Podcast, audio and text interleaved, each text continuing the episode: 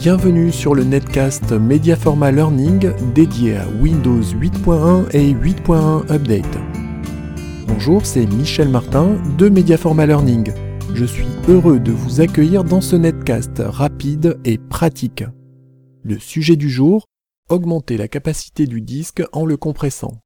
Si votre disque dur NTFS vient à manquer de place, vous pouvez utiliser l'outil de compression de disque intégré à Windows pour lui donner un second souffle.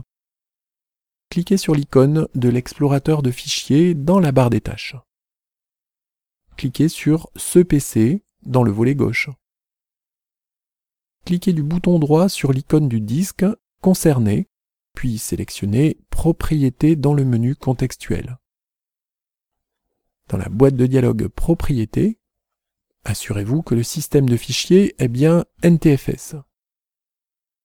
Cochez la case Compresser ce lecteur pour augmenter l'espace disponible. Puis cliquez sur OK.